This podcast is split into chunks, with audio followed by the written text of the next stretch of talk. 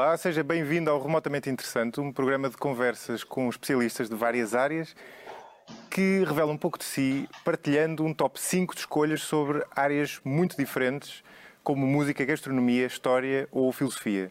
Todos os dias, a partir das 19 horas e durante meia hora, estamos aqui à conversa com um convidado especial. O convidado especial de hoje é o chefe Kiko Martins, que vem partilhar connosco cinco pratos que nos vão fazer viajar. Chefe Kiko, muito obrigado pela presença. Obrigado eu. É um gosto também poder estar aqui contigo e com todos que estão a ouvir e partilhar um bocadinho eh, esta paixão pela, pela gastronomia, em concreto pelas viagens, eh, e poder também eh, partilhar os pratos que, que, nos fazem viajar, não é? Isto da comida é algo que é muito mais do que um ato apenas de nutrição. nós não viajamos apenas pela, pelo, pelo cheiro, pelo, pelo olhar, nós viajamos também muitas vezes pelas memórias uh, e por aquilo que vamos uh, provando uh, e ingerindo. eu acho que uma das formas mais interessantes de viajar sentado é nós podermos comer e provar sabores de, de completamente diferentes, não é? Eu muitas vezes conhecer um país também é conhecer a sua gastronomia. e há, obviamente, um lado muito, muito importante que é eu posso conhecer um bocadinho mais sobre um país através daquilo que eu como. Por exemplo, eu nasci uh, no Rio de Janeiro e conheci Portugal através não do olhar, não da, da, das paisagens, mas através dos cozinhados que a minha mãe fazia em casa. Eu primeiro, antes de conhecer este pequeno retângulo Sim. onde nós vivemos, eu conheci este país pela gastronomia, não é? A minha mãe cozinhava pratos como o tocinho do céu, alheiras, coisas que me andava a vir de Portugal e eu fui conhecendo um bocadinho Portugal uh, uh, através daí. Uh, hoje em dia, como vemos numa sociedade e numa cidade como Lisboa, podemos encontrar gastronomias de diversos países, o que nos faz manifestamente podermos viajar através do nosso, do nosso paladar. não é muito complicado, nós muitas vezes temos alguma dificuldade em, em sair um bocadinho da nossa plataforma de conforto mas quando nós começamos a misturar umas especiarias, um molho de soja, um gengibre, umas ervas diferentes, eh, começamos a perceber que eh, eh, viajar também pode ser através da gastronomia. Claro. Nós não precisamos de entrar num avião, não precisamos de, de, de cair num país diferente. muitas vezes, através daquilo que nós conhecemos, podemos ter um encontro e recordar-nos viagens que já tivemos. Não é? Acho claro. que todos nós sentimos eh, quando provamos um caril que tínhamos comido na Índia, ou provamos eh, eh, um bobó de camarão que tivéssemos comido no Brasil, ou uma comida mais picante que tivéssemos provado no México, automaticamente o paladar traz-nos memórias do passado. E, e, acho que isso é algo tão engraçado. Eu lembro-me há cerca de um ano, ainda aqui em Lisboa, tinha aberto um restaurante novo de comida indiana uh, e eu comi uma dose de pato. Uh, e, e, essa dose fez-nos uh, obrigatoriamente, quando eu provei, senti que estava noutro país, senti que estava na Índia em concreto. Claro. Não, exatamente, a comida tem esse. Bem, primeiro, o paladar é um sentido muito, muito, quer dizer, como, como uma ligação emocional grande, não é? E depois a, a cozinha faz-nos viajar até porque as próprias receitas e até muitas vezes a maneira de comer são específicas de uma determinada cultura, os pratos portugueses que tu falavas. E vamos começar, vamos começar então Exato, pela... Tu estás a falar de antes só, desculpa interromper diz, diz, sim. É, é, é, a forma de comer, não é? Nós sim. muitas vezes esquecemos que nós comemos com um garfo e com uma faca, é, é, que só foi introduzido no mundo a partir do século XVI, Uh, mas que em muitos países ainda, ainda não se come com uma faca e com um garfo, não é? Claro. Nomeadamente, por exemplo, no, no, no mundo asiático, come-se com aqueles dois pauzinhos, os chopsticks. Sim. Em alguns países come-se literalmente com as mãos, um garfo e colher. Eu lembro-me de estar, por exemplo, no Nepal ou em alguns países em África, como uh, o Malawi, a uh, Tanzânia, e comíamos literalmente com as mãos, ou seja, o, o veículo de, que empurrava a comida para dentro eram as mãos, não era, não era uma, um um garfo e uma faca, não é Sim. tão tradicional. E é um aspecto engraçado porque e as, coisas sabem diferente, não é? Sabem, parece que sabem de forma diferente, não é? Eu acho que eh, até mesmo em Portugal, não é? Se nós formos provar uh, um xerém uh, de amêijoas Eh, no norte de Portugal, vamos dizer, ah, isto era completamente diferente eh, do que a minha mãe costuma fazer ali no Algarve, na zona de Tavira, não é? Ou se estivemos em Tavira e fomos estudar uma feijoada transmontana. Às vezes as pessoas dizem, ah, é a água que, que, que, faz com que seja diferente. Eu acho que é mais do que a água, não é? Há toda uma atmosfera de, de, de pessoas, de partilha, de, de, envolvência eh, que nos faz vibrar a cozinha de uma forma eh, inevitavelmente diferente. Claro, e os próprios utensílios. Então, vamos, vamos conhecer a tua escolha número 5, é? o número 5 da, da, tua lista, que nos vai. Isto sem querer menosprezar nenhuma gastronomia, não é? Isto é o top 5, mas pode, pode mudar, não é? Não, seja, claro, claro, sim. Vou... Isto são, são escolhas é, para nos fazer viajar e que, no fundo, foi a, lista que te, que te ocorreu naquele momento e é interessante até por causa disso, não é? Porque, porque estes pratos formam uma, formam uma, Exatamente. uma visão coesa. Mas vamos, vamos então ver imagens do primeiro, que é um prato típico do Médio Oriente, que nós todos conhecemos, que é hummus, não é? Porquê é que escolheste? Olha, eu das coisas que, que, que, me recordo desta, desta viagem que eu tive a oportunidade de fazer com a, com a minha mulher, que chamamos Exato. de Comer o Mundo, uhum. em que basicamente aquilo que fizemos foi eh, passar por estes países todos, por 26 países, eh, e viver com famílias locais em cada um dos países por onde passávamos. Eh, um dos países que nos deixou muitas memórias foi a Síria.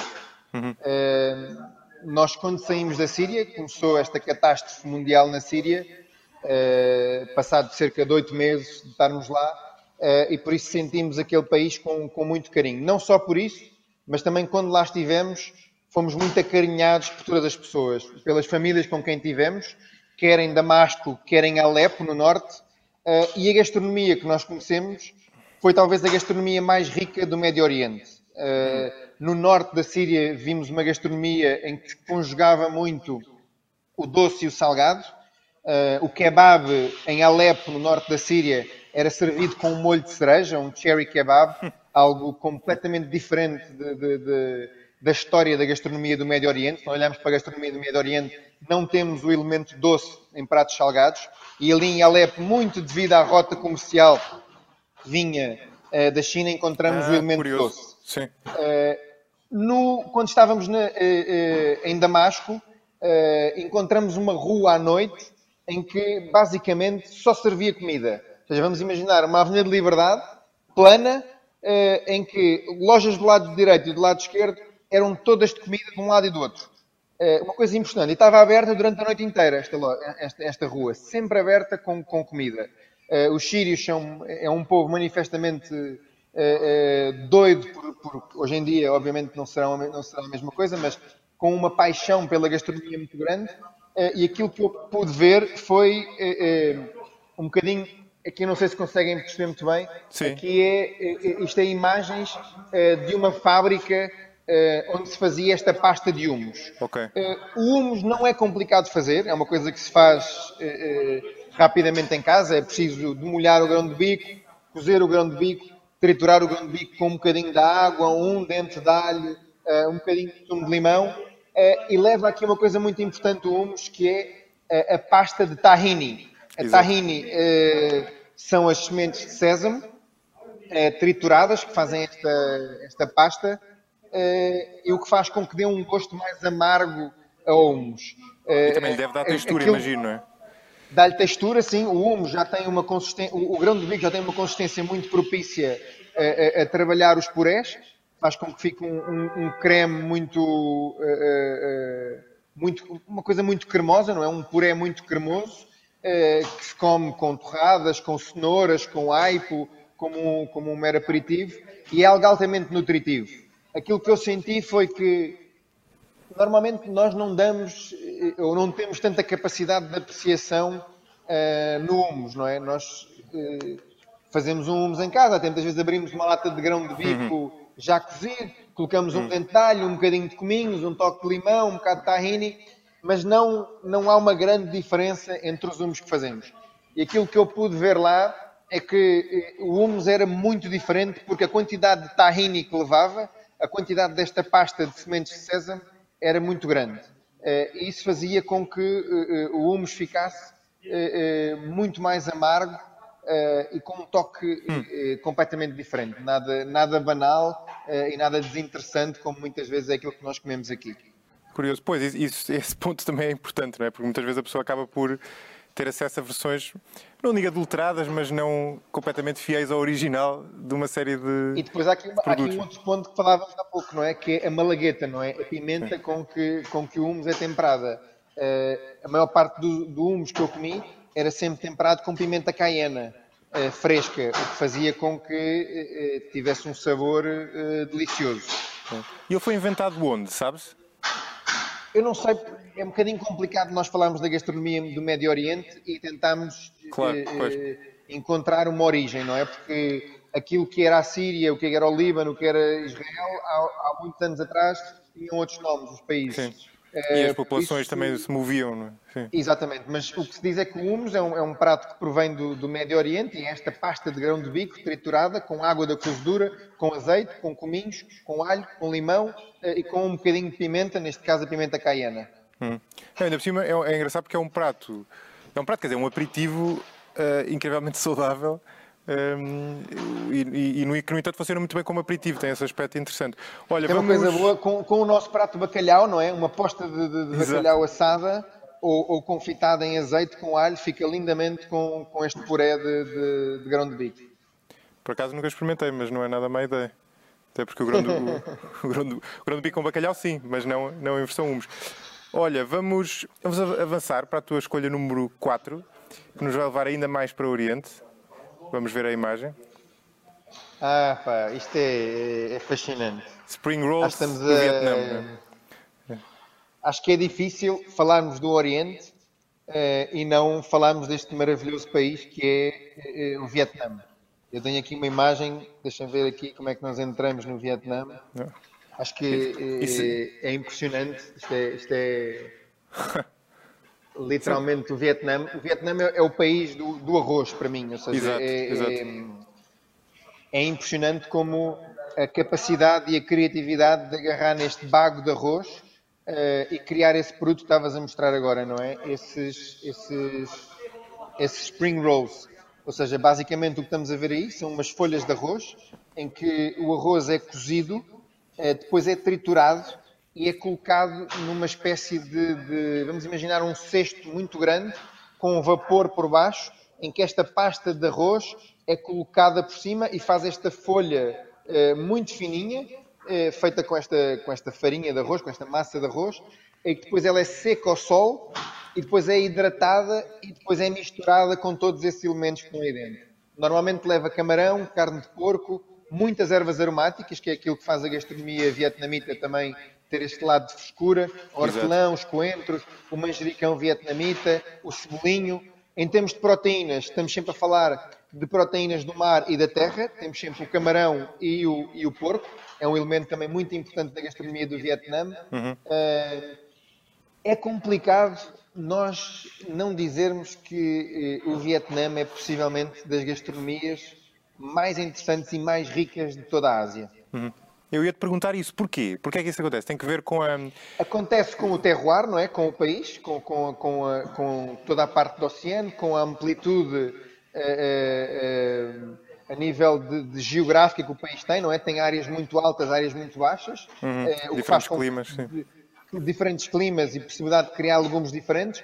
Com um elemento muito importante, um fator muito importante que foi a influência francesa exato, em, exato. no Vietnã, o que desenvolveu eh, pratos como o pho, eh, como eh, estas sopas vietnamitas. Já lá vamos. e que teve, e já lá iremos, não é? que também é um dos pratos que eu mais gosto. e acho que teve este lado francês que e, e, impulsionou, muito, impulsionou muito isto. Depois eu, eu costumo sempre dizer que a ausência desenvolve a criatividade. E eles, como tinham muito arroz, uhum. a capacidade que eles tiveram de criar pratos com arroz e, e, formas diferentes de cozinhar o arroz, não é? Nós temos os noodles de arroz, os noodles vermicelli, os noodles mais grossos, os noodles feitos de formas diferentes.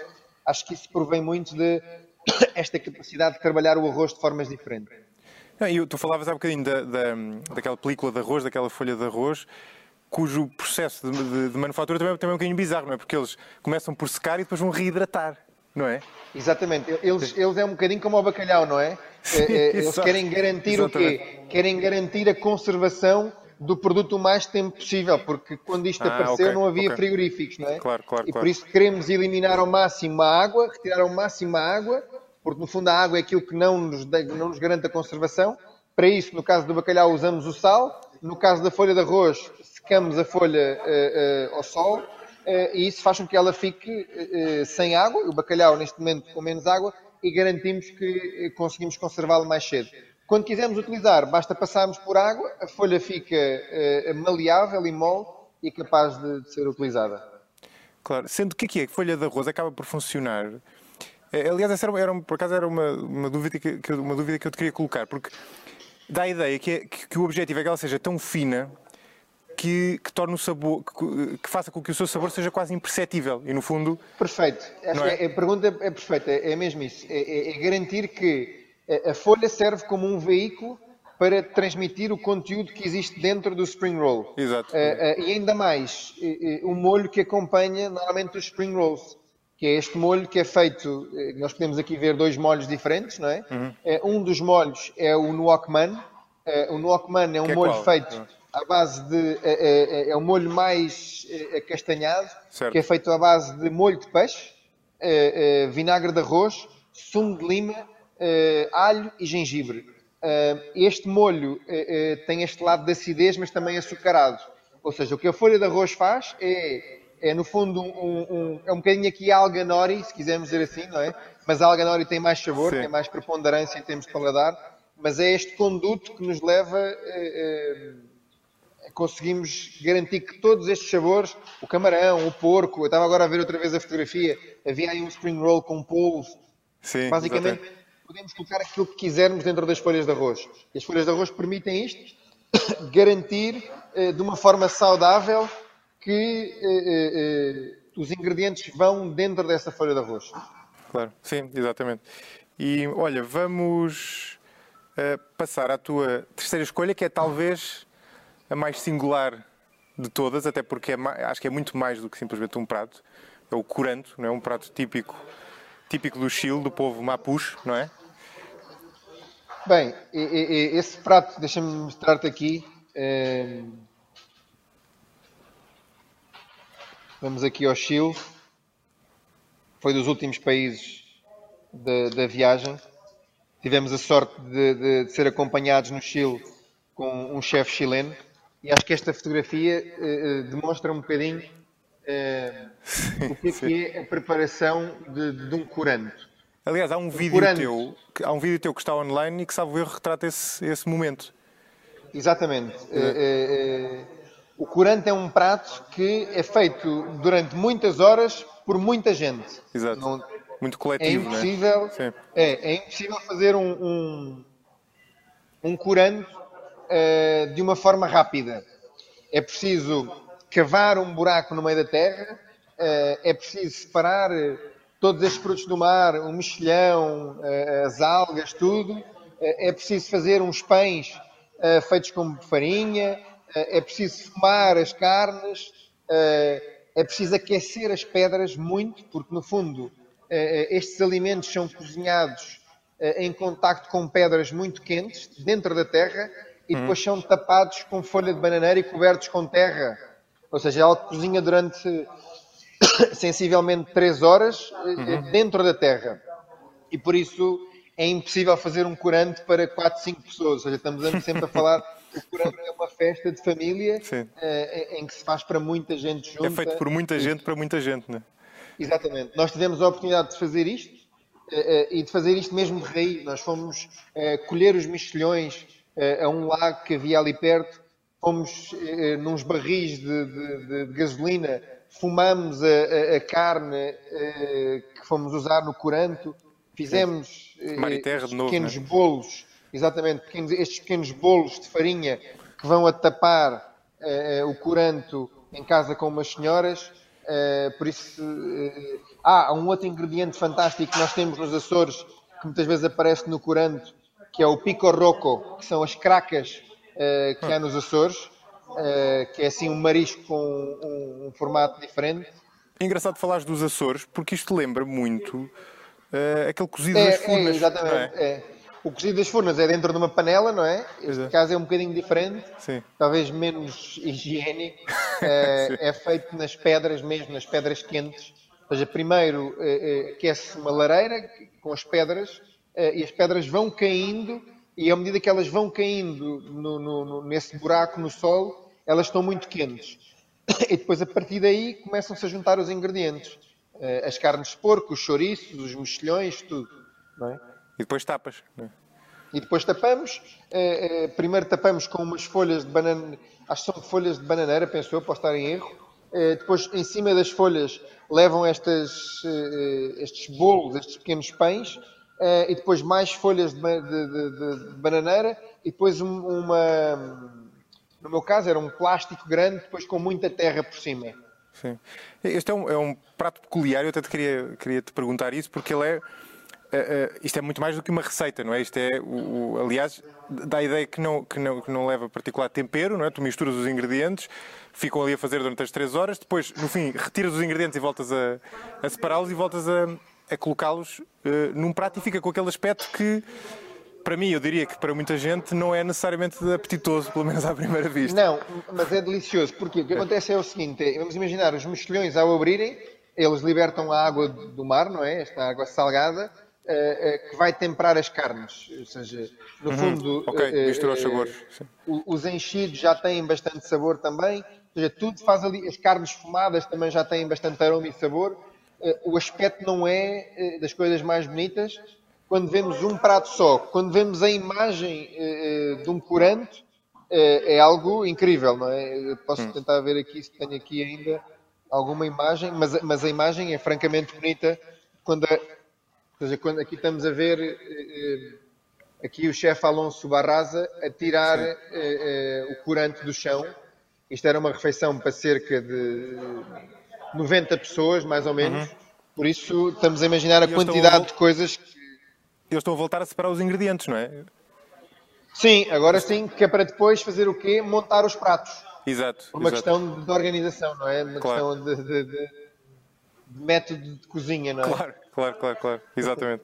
ok, boa. Não, este é, este é muito interessante, não é? É um prato, é um prato muito diferente, até porque tem uma imensa história por trás. um prato parecido com isto no Havaí, não? Eu tenho uhum. a impressão que algum prato cozinhado uh, dentro de terra também no Havaí. Uh, e não como nós fazemos nas furnas, não é? Não numa okay. panela, exato, diretamente, diretamente, sobre, sobre, sobre a, a, terra vulcânica quente. Exato. Olha, vamos. Um, é preciso fazer mais perguntas sobre, sobre este prato que é muito curioso, mas vamos avançar na tua lista para o número 2, uh, que nos leva de volta ao Vietnã. Aliás, tu já aludiste há bocadinho, isto é o, é o pho, não é? Uma, é uma sopa Exatamente. vietnamita. Um... É, é, eu, eu, pus aqui duas escolhas do Vietnã, acho que eh, dá para perceber eh, a minha paixão pela gastronomia vietnamita. Esta sopa é, é, é o exemplo máximo da influência francesa no, no Vietnã, não é? Nós temos aqui um caldo uh, feito com toda a técnica francesa, não é? Uhum. Em que os ossos são queimados, uh, é feito um molho durante muitas horas é, como se fez sempre na cozinha francesa, mas depois com todos os apontamentos da gastronomia vietnamita, não é? Ou seja, num, num, num caldo francês nunca apareceriam elementos como canela, cravinho, estrela de anis, e aqui aparecem, não é? Nunca seriam temperados com hortelã, manjericão, rebentos de soja, molho de peixe. E depois, pronto, aqui aparecem todos estes elementos que dão uma, eh, uma vida diferente eh, a esta sopa maravilhosa. Há vários tipos de fôs, eh, tal como há vários tipos de ramens. No fundo, o fô é o ramen vietnamita. Uhum. Ia-te perguntar isso. Leva, várias, leva as massas, mais finas ou mais grossas, os noodles vermicelli ou os outros maiores, uh, leva, temos o fogá e o fobô, o fô de frango e o fô de carne. Uhum. Uh, depois, uh, sempre, normalmente na mesa, quando estamos a comer um fô, temos sempre a malagueta, a lima, mais ervas aromáticas, cebolete, que dá também um gosto muito bom, rebentos de soja. e vamos sempre misturando estes elementos e provando o fo. Uh, o fo vai se desenvolvendo à medida que vamos comendo, porque como vamos temperando, ele vai ganhando também sabores diferentes.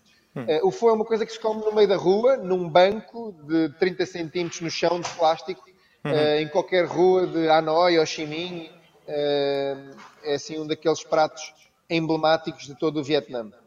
E qual, como é que ele compara com os spring rolls em termos de estatuto, digamos assim, na cozinha vietnamita? Ou seja, este é um prato mais do dia a dia e os spring rolls tendem a ser são mais um aperitivo e um bocado mais, e mais eu sofisticado ou não? Eu acho que os spring rolls estão mais associados eh, eh, a pratos de festa, uhum. como dizias e bem, mais eh, como um aperitivo, eh, e o pho é um prato quase de alimentação diária. Não é? é um pho é uma sopa, é uma coisa que aquece a alma, que aquece o, o coração. E que pode ser um pequeno almoço de resto, não é? Não é necessariamente uma refeição. Um, Exatamente. Sim, só, só estar a comparar, não é? as refeições não têm necessariamente as, o, o, é a, a ordem das refeições. A ordem das refeições como nós temos não é? no, no Ocidente é muito diferente. Não é? Claro, exatamente. Eu, quando estava em alguns países na Ásia, comia arroz ao pequeno almoço. Exato, exato. É? é completamente diferente.